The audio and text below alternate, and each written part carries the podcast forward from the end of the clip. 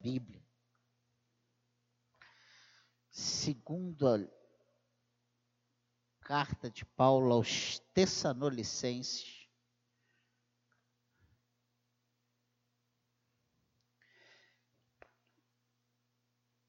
Capítulo 3, versículo 16. Segunda Tessalonicenses é a última carta antes do livro de Timóteo. Então, é bem fácil.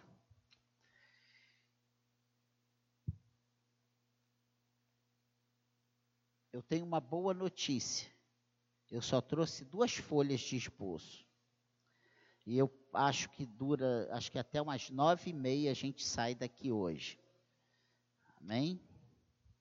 Então, que Deus te renove as forças te dê bom ânimo, porque nós vamos falar de uma coisa muito importante que nós precisamos, como servos do Senhor, nós precisamos, como seres humanos, e nós percebemos essa corrida para alcançar esse assunto de hoje. Na vida de cristãos, não cristãos, de todas as religiões, todo o povo corre atrás disso, busca isso, e é interessante, né? Fazem abraços para que tenham isso, usam roupas para que tenham isso, fazem uma série de coisas e nós vamos ver o que realmente precisamos para usufruir da paz. Amém? 2 Tessalonicenses capítulo 3, versículo 16 que o Senhor da paz, Ele mesmo, dê a vocês a paz, sempre e de todas as maneiras. O Senhor esteja com todos vocês. Amém? Então, nós vamos falar sobre a paz. Esse material raro nesses dias. Nesses dias em que só ouvimos falar de guerra, rumores de guerra, né? Destruição, depredação, água contaminada, água em abundância, enchentes, desabamentos, desespero, que é o oposto da paz. Famílias sendo destruídas, casamentos destruídos, filhos destruídos, existe uma corrida em busca da paz. No Antigo Testamento, o vocábulo empregado para dar a ideia de paz é shalom, né? e significa algo completo: saúde, bem-estar. É usado quando alguém indaga sobre ou ora a favor de, quando está em harmonia ou concordância com outrem. Pode significar prosperidade material ou segurança física. Porém, significa também bem-estar espiritual. A paz, ela se associa com a retidão e a verdade, mas jamais com a impiedade. Presta atenção nisso. A paz, ela não se associa com impiedade, ela se associa com retidão e verdade. Por que o mundo está tão sem esse produto, paz? Porque o mundo tem sido cada vez mais impiedoso, obstinado, desobediente, essa é a realidade. A maldade tem se multiplicado. Não há retidão e verdade no mundo. A pessoa fala uma coisa para você aqui e quando vê ali, quando vai ver a verdade é outra coisa. Você vê os políticos, né? Aquela cara de anjo, parece tudo anjo. Quando você vai ver, tem um rombo, um demônio que está matando vidas.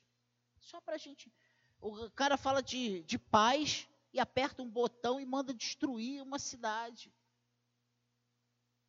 Eles buscam a paz, mas cada vez querem enriquecer mais urânio. Eles falam em paz, mas querem poluir cada vez mais as águas. Querem desmatar mais. E aí você entra por todas as coisas e isso parece que não é, não tem muito a ver, mas tem a ver sim. Você viu o desespero? Aonde tem esse incêndio tremendo que está destruindo as casas, matando os animais? Vocês fugiu agora. Austrália. Austrália está em chamas, enquanto Belo Horizonte está submerso. E você olha para a Austrália e você vê desespero, fogo chegando, queimando vidas, queimando animais, acabando com tudo. E quando você olha para as águas, derrubando os montes, soterrando as casas, você olha e vê o desespero, a ausência de paz. Pastor, mas não é essa paz, essa paz também.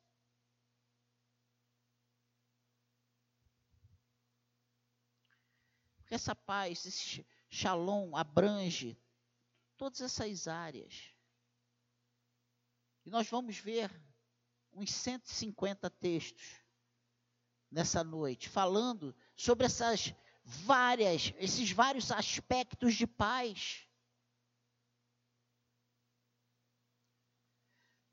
Se você não fez um plano de leitura anual, você vai ter hoje um bom princípio, você vai ficar atualizado. Amém? E eu já pulei o primeiro, que era Isaías 48, 17 e 18. Mas não precisa abrir, que eu já passei. Por causa do caos a que foi reduzido o mundo devido ao pecado do homem, e por causa do fato que a paz só vem como dom de Deus, a esperança messiânica fala sobre uma era de paz. E aí eu quero que você abra Isaías capítulo 5, Vai ser o primeiro texto de hoje, Isaías, capítulo 5, capítulo 2, verso 2, perdão, Isaías 2.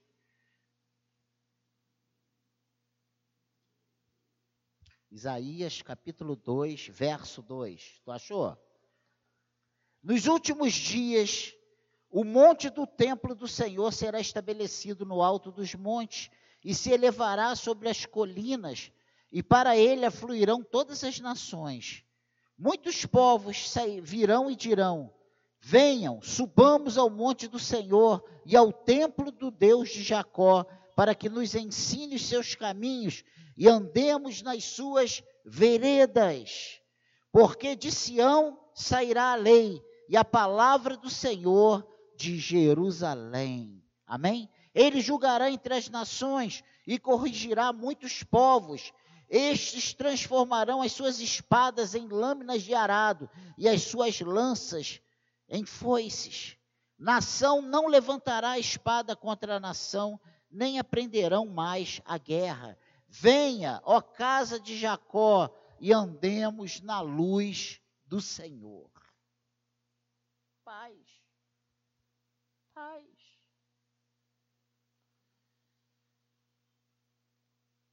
A esperança messiânica fala sobre essa era, sobre uma era de paz. Mas se você avançar algumas páginas, você vai chegar em Isaías capítulo 9, e você vai falar, ver o que Isaías 9, versículo 6 nos diz a respeito do príncipe da paz, desse advento que hoje nós Já passamos por ele, mas aqui estava sendo profético, antecedido. Isaías 9, 6. Olha o que, que diz aí. Porque um menino nos nasceu, um filho se nos deu, o governo está sobre os seus ombros, e o seu nome será maravilhoso, conselheiro, Deus forte, Pai da eternidade, príncipe da paz. Meu Deus. Ele estenderá o seu governo e haverá paz sem fim sobre o trono de Davi e sobre o seu reino, para o estabelecer e para o firmar, com, ju, como, com juízo e com justiça desde agora e para sempre. O zelo do Senhor dos Exércitos fará isso. Hoje nós podemos desfrutar da verdadeira paz, porque nós temos o príncipe da paz. E aí fazemos um parêntese, porque nós, dentro da igreja, porque nós observamos tantas pessoas sem paz, ou vamos colocar até melhor, como nós muitas vezes estamos sem paz. Pegue essas coisas e guarde, porque no final você vai entender. O Novo Testamento ele exibe o cumprimento dessa esperança. Em Cristo a paz chegou. A paz é proporcionada por Jesus. E eu quero ler para você Marcos 5. Fique tranquilo.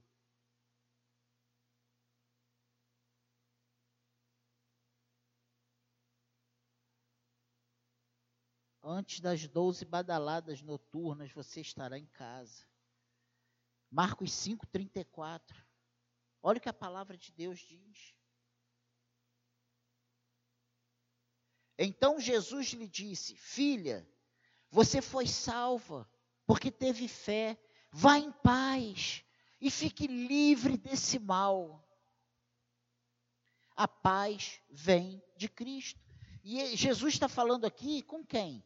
Com a mulher com fluxo de sangue, que há 12 anos ela sofria, correndo de um lado para o outro com uma enfermidade que os médicos daquela época não conseguiam identificar, estancar aquela hemorragia, curar aquela mulher daquele mal, e a palavra diz que ela já tinha gasto todos os seus bens.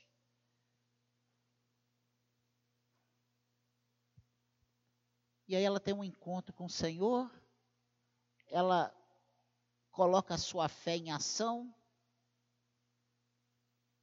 ela pensa que só, se eu to, só de eu tocar nas vestes, nas orlas do vestido do Senhor, ficarei curado. Esse mal vai sair de mim, eu vou, eu vou alcançar essa paz, eu vou ter essa benção, essa graça. E ela toca, ela fica curada. Jesus identifica que alguém tocou nele, né? porque dele saiu virtude. Essa, ele para, ele é até recriminado pelos discípulos, Senhor, todo mundo te aperta, essa multidão. Ele falou, não, peraí, mas não foi encostar em mim. Alguém tocou em mim, e de mim saiu virtude. Aí essa mulher constrangida, ela é obrigada a se identificar, ela explica o que estava acontecendo, e aí Jesus fala isso para ela.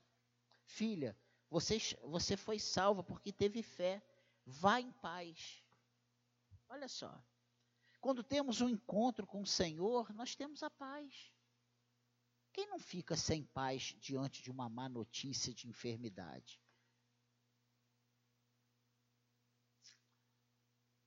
Você está enfermo? A tua paz está em Cristo. Aí, se ele não me cura, ele vai me curar? Talvez não. Pode ser que não. Pode ser que sim. Depende da vontade dele.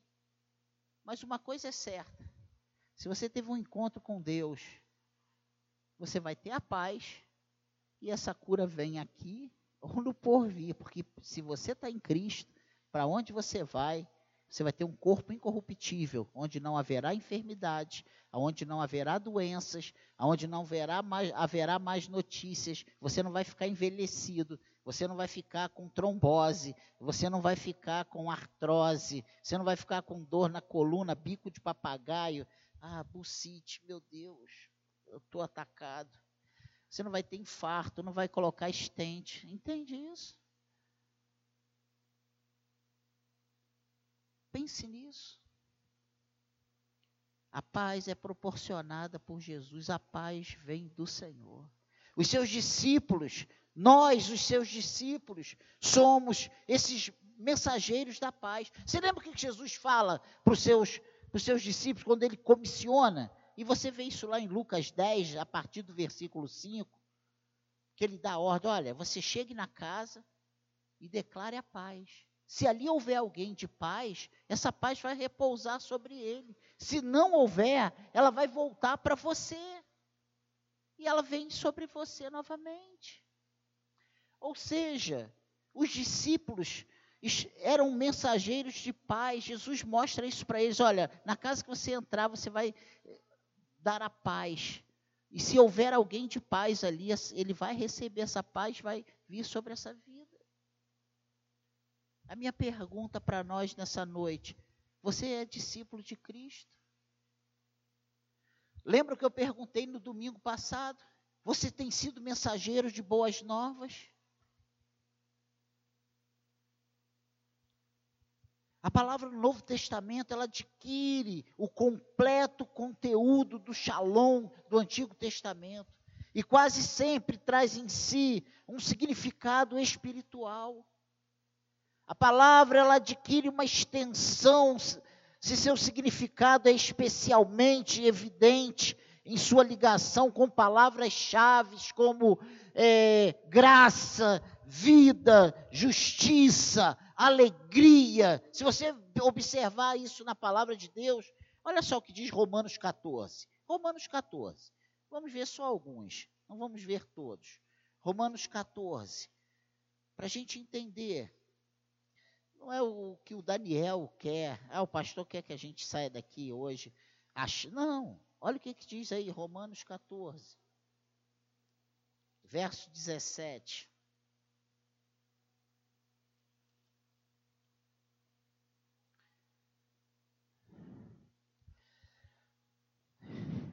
Porque o reino de Deus não é comida nem bebida, mas justiça, paz e alegria. Olha só. Justiça, paz e alegria.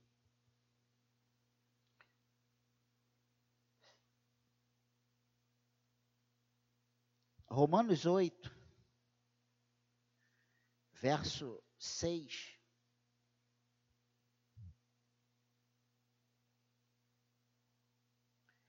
Pois a inclinação da carne é morte, mas a do espírito é vida e paz. Vida e paz. Paz, justiça, paz e alegria. Vida e paz. Então vamos lá, já que a gente está em Romanos 1, vira aí mais três páginas para trás. Vamos lá no primeiro, Romanos 1, 7. Olha o que, que diz aí. A todos os amados de Deus que estão em Roma, chamados para ser santos que a graça e a paz de Deus, nosso Pai, e do Senhor Jesus Cristo estejam com vocês. Graça e paz. A pergunta para nós nessa noite: se nós nos autoavaliarmos, nós temos desfrutado dessa paz de Cristo? Nós temos vivido em paz? Talvez você diga assim, pastor, é impossível viver em paz em meio a essa confusão, a essa correria, a esse caos que nós estamos vivendo. E aí você pode listar o casamento, o trabalho, é, os estudos, né? as finanças, a saúde, e aí vai. O emocional, os sentimentos.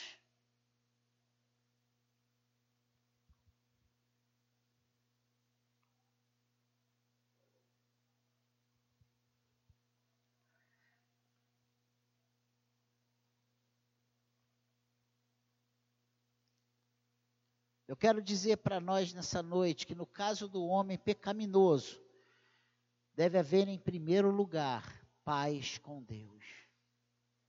Sabe por que nós muitas vezes andamos sem paz nas, nos nossos, nas nossas áreas das nossas vidas? Porque nós estamos sem paz com Deus. Que isso, pastor? a remoção da inimizade provocada pelo pecado. É fundamental, é essencial para que nós desfrutemos dessa paz proporcionada pelo príncipe da paz. O que só é conseguido mediante o sacrifício de Cristo. Essa esse conserto, essa paz com Deus, essa remoção da inimizade, só é conseguido através do sacrifício de Cristo. E se isso não acontece, nós não conseguimos desfrutar de paz. A gente vai viver igual o mundo, correndo de um lado para o outro. E o que tem acontecido dentro das igrejas são pessoas que estão afastadas de Deus, com carteira de membro na mão, com nome no rol de membros da igreja, sabe? Vindo à igreja, cantando, orando, lendo a Bíblia, mas estão afastados de Deus. Estão vivendo a seu bel prazer. Jesus diz bem claro: o meu discípulo é aquele que guarda os meus mandamentos. Existe uma diferença muito grande entre, entre ser membro de uma igreja, frequentar uma igreja e ser discípulo de Cristo, guardar os seus mandamentos.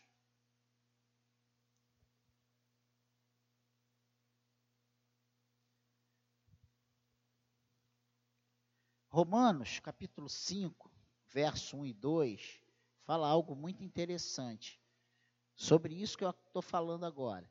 Ele diz aqui: justificados, pois, mediante a fé, temos paz com Deus, por meio de nosso Senhor Jesus Cristo, pelo qual obtivemos também acesso pela fé a esta graça na qual estamos firmes, e nos gloriamos na esperança da glória de Deus. E nos gloriamos na esperança da glória de Deus. Irmãos,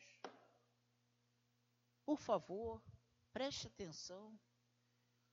Preste atenção nisso, nesse detalhe. Porque às vezes nós estamos anos e anos e anos lutando contra nós mesmos. com tanto tempo.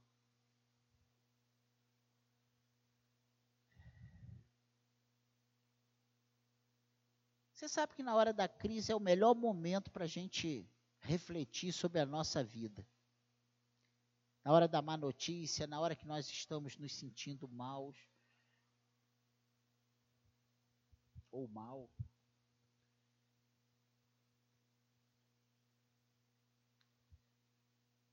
Pense nisso. Se você está passando por algum momento difícil na sua vida, em alguma área da sua vida, se avalie. Você tem feito o que Deus quer? Você tem agradado a Deus? Você realmente é amigo de Deus? Você tem acesso a Deus? Essa inimizade, ela foi realmente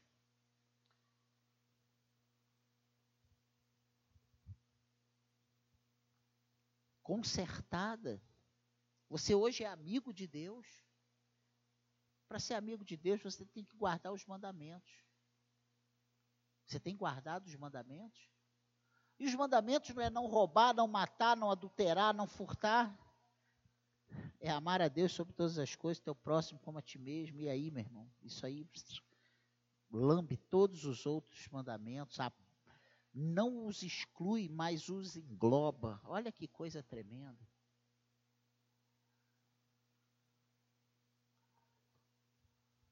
É você dizer não para as suas vontades. Não para aquelas coisas que você acha que não tem nada a ver, que, estão lícitas, que são lícitas.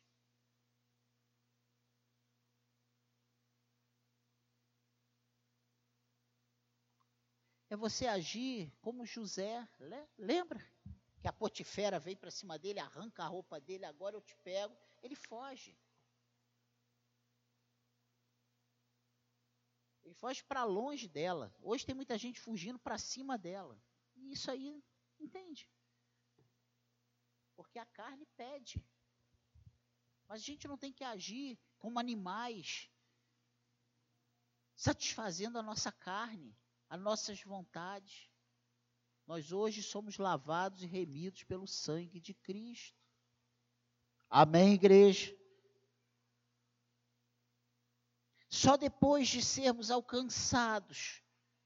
Por isso aqui que Romanos diz, justificados, pois, mediante a fé, temos paz com Deus. Só depois de termos paz com Deus é que pode seguir-se a paz interna. É termos a paz lá no nosso coração, independente de situações. É saber que a morte, que as dificuldades, que as, sabe, os revés da vida, por mais que nos prejudiquem, que nos afrontem, que nos machuquem. Eles não podem roubar algo que é vindo de Cristo, que está lá no nosso coração. Muito firme, muito bem alicerçado. É, é saber que esse amor de Deus, sabe, que existe em nós, nada e ninguém pode tirar, ninguém pode nos separar desse Deus. Olha só, do amor desse Deus.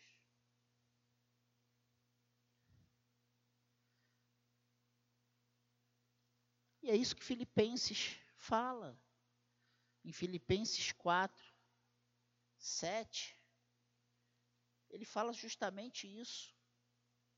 Ele diz aqui o seguinte: e a paz de Deus, que excede todo entendimento, guardará o coração e a mente de vocês em Cristo Jesus. E a paz de Deus, e a paz de Deus, essa paz que vem da nossa do nosso relacionamento, da nossa comunhão com Deus, é essa paz.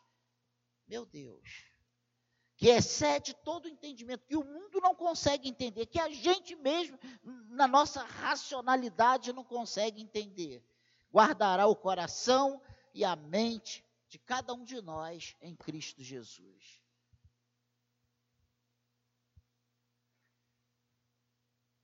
A paz de Cristo, ela não se deixa abalar pela contenda existente no mundo.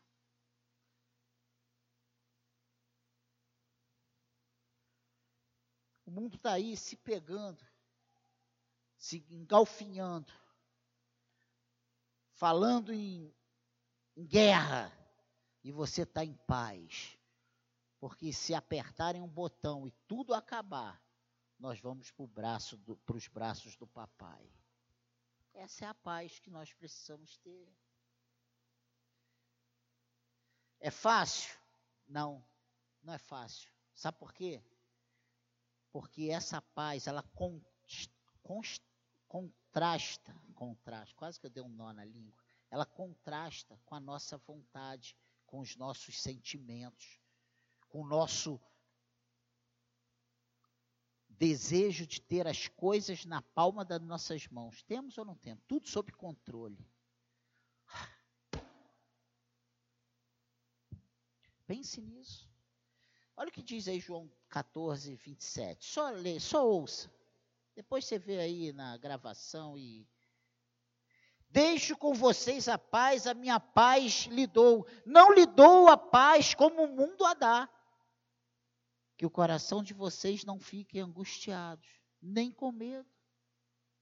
Olha só, a paz que Jesus nos dá é uma paz diferente da paz que o mundo dá. Porque a paz que o mundo dá é uma paz passageira e uma paz circunstancial. Temos paz quando estamos com cinco seguranças ao nosso redor. Nós temos paz porque nós sabemos que a nossa vida está nas mãos do Senhor. O mundo aí fora tem paz quando ele está cercado por grandes médicos. Nós temos paz porque a nossa vida está nas mãos do Senhor.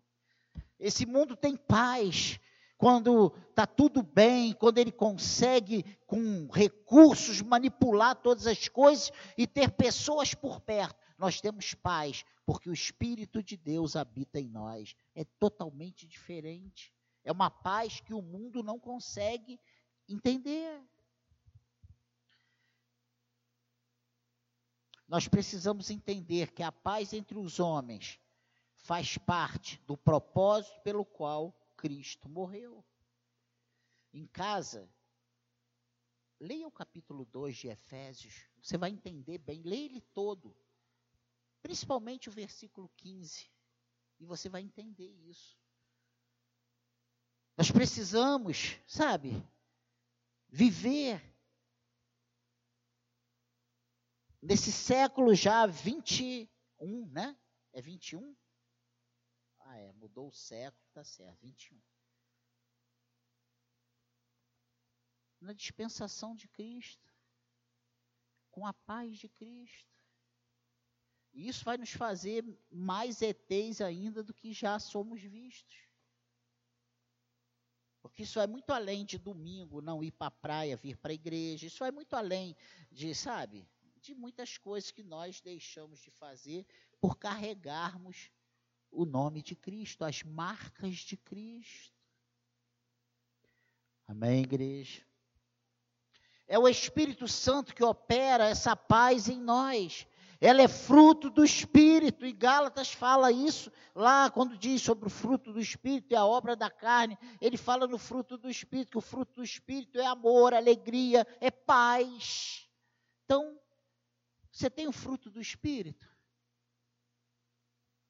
E a gente pensa que cada palavrinha dessa é um fruto, mas não é. É um fruto só que engloba com vários gomos.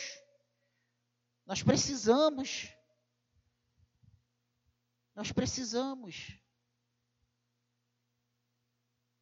viver isso, produzir isso. E isso vai muito além de, como o Márcio muito bem falou hoje pela manhã, presbítero Márcio, Rosa Ferreira na pregação, que às vezes, né, a gente, a gente até se preocupa como é que vai ser e tal, mas a gente não se desespera. Porque a gente sabe que Deus está no controle de tudo. Que tudo coopera para o bem daqueles que amam a Cristo.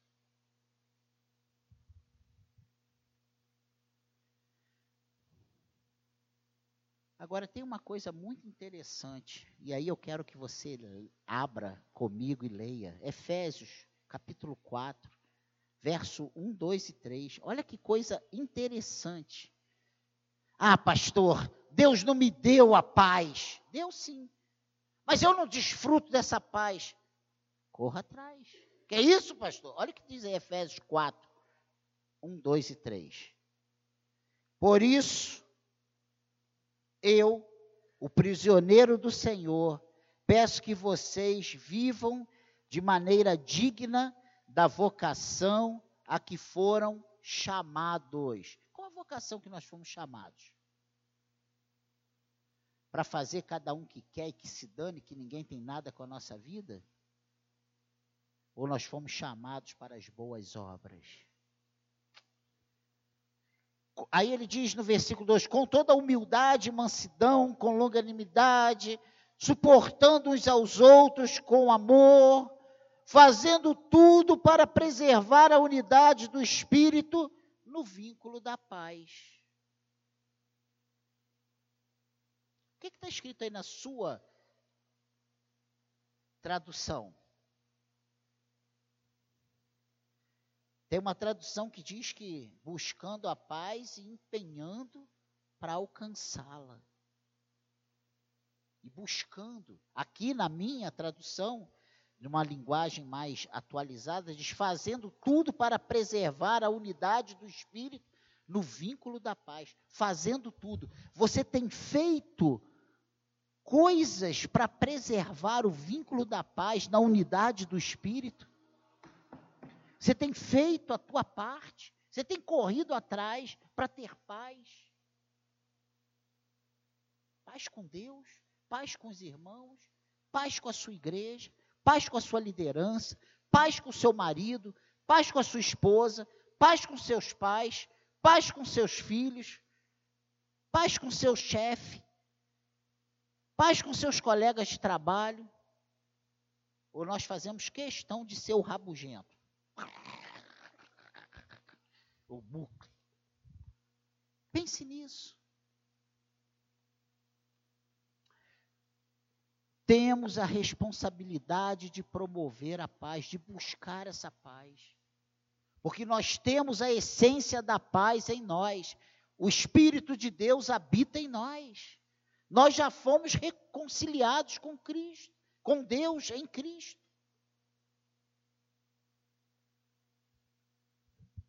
Sem dúvidas.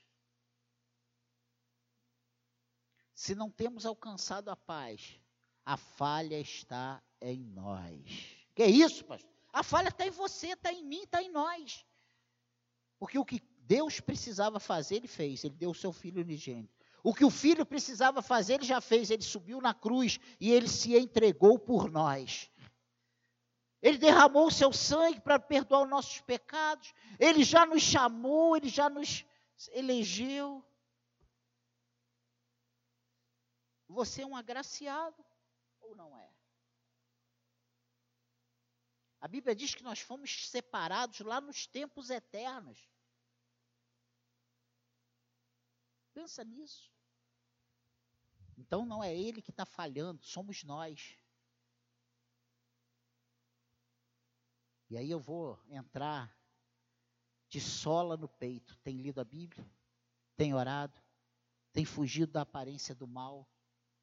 Você tem dominado as suas vontades? que, que Deus fala para Caim? Caim, o mal jaz à tua porta, cabe a ti dominá-lo. O mal está batendo nas nossas portas. A Bíblia diz que o pecado que nos assedia tenazmente, o pecado nos assedia, então cabe a nós dominar isso, falar: não, eu sou de Cristo. Não, isso aí não me pertence mais. Não, eu fui lavado e remido pelo sangue de Jesus. Eu não vou fazer isso. Eu vou ganhar muito mais estando em comunhão com Deus eu vou ter paz, eu vou ter vida, eu vou ter alegria, eu vou ter a graça, a justiça de Cristo. Nós temos valorizado isso.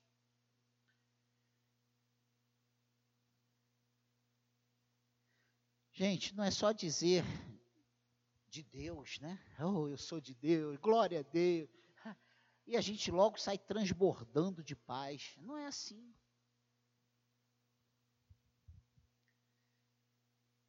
Olha o que diz 1 de Pedro 3. Eu falei que você ia ler, abrir a Bíblia, então não reclama não. 1 de Pedro 3, verso 8. Olha o que diz, 1 de Pedro 3, 8.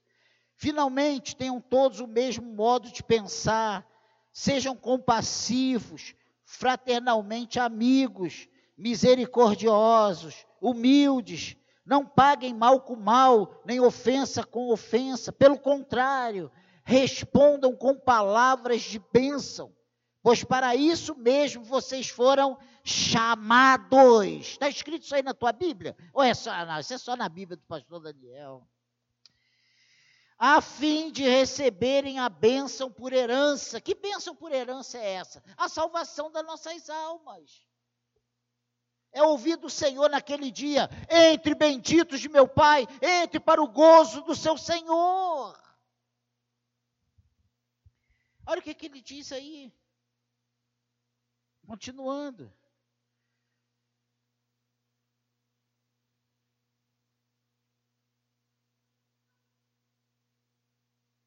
Eu estou procurando o texto no lugar errado.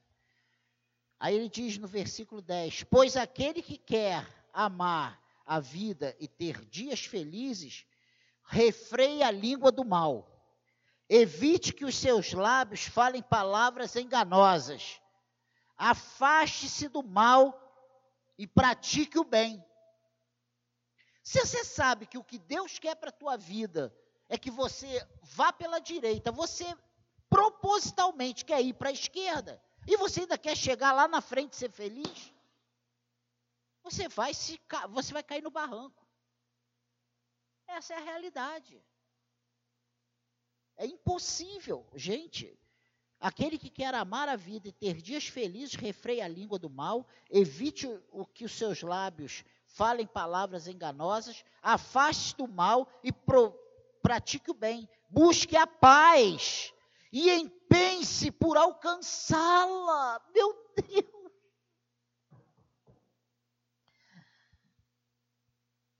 Porque os olhos do Senhor repousam sobre os justos, e os seus ouvidos estão abertos às suas súplicas. Mas o rosto do Senhor está contra aqueles que praticam o mal. Amém, igreja? Amém, igreja? Essa paz não pode ser promovida meramente com a eliminação da discórdia, mas com a harmonia e o verdadeiro funcionamento do corpo de Cristo. Sem isso. Por isso que não temos como ser crente em casa. Entende? Eu não preciso de igreja, não preciso de congregar, não preciso estar lá. E aquele povo chato, só tem gente fofoqueira, só tem gente. Igreja é lugar de pessoas doentes? Não. Pessoas que, igual a você, que precisa do tratamento de Cristo. Essa é a verdade. É que eu, quando olho para o seu defeito, eu estou deixando de olhar para o meu. É assim ou não é? Se cada um olhasse para o seu próprio defeito, meu Deus,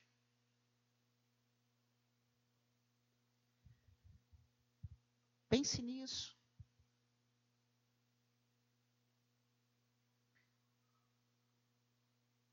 Nós praticamos ainda coisas ruins. E por isso, por essa razão, muitos estão dentro da casa do Senhor sem desfrutar da paz. E eu sei que esse é o desejo de todos nós, a paz. E eu não estou dizendo aqui que nós não temos paz. Entenda bem. Essa palavra não é para dizer que.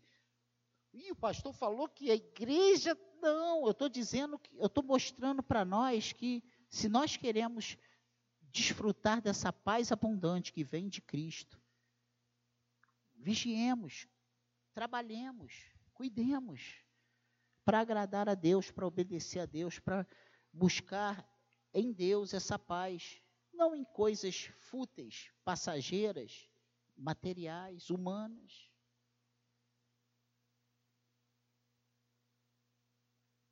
Ouça, e eu vou ler ainda Romanos 14.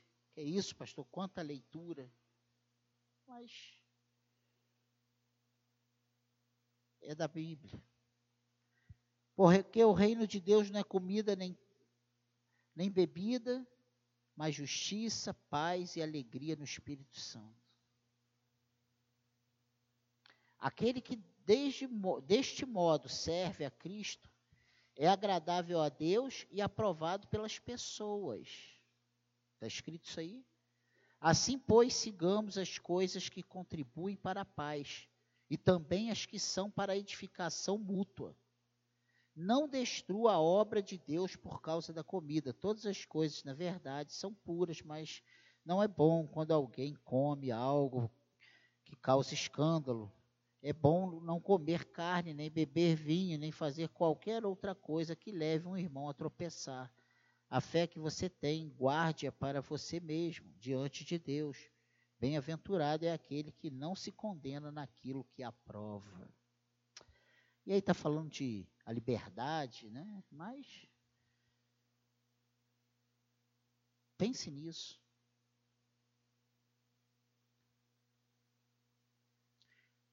Ao ímpio é vedada a paz.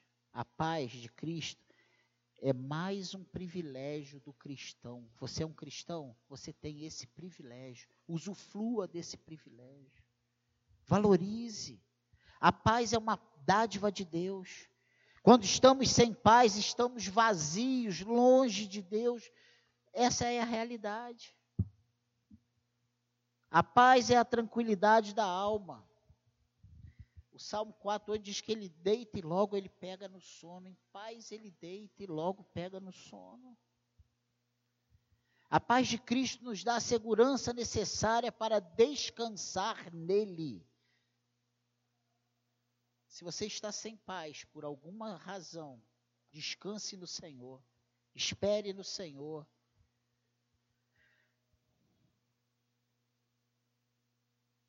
A paz é resultado da fé. A paz é resultado da obediência. A paz é resultado da justiça. O meu desejo é que nesses dias difíceis que estamos passando,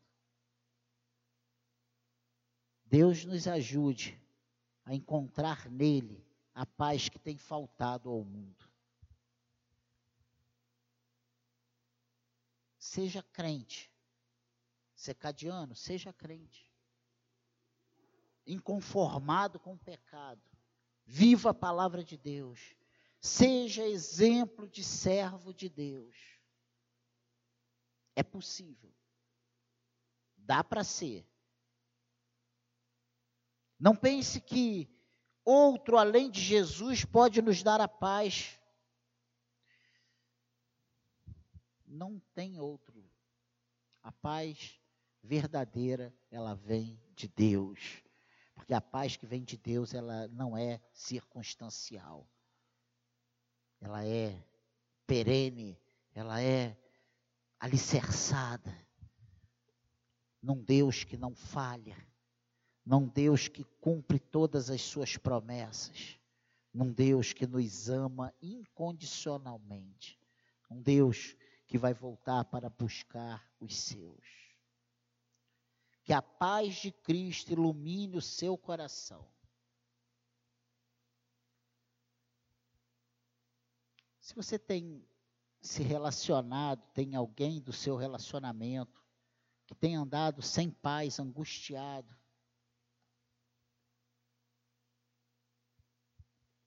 fale de Jesus para essa pessoa. Ore por essa pessoa.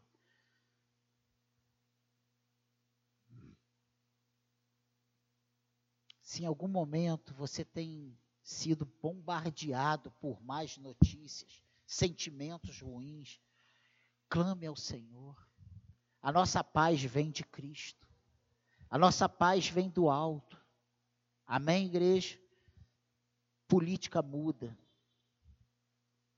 Leis mudam planos econômicos mudam, mas o Senhor não muda jamais.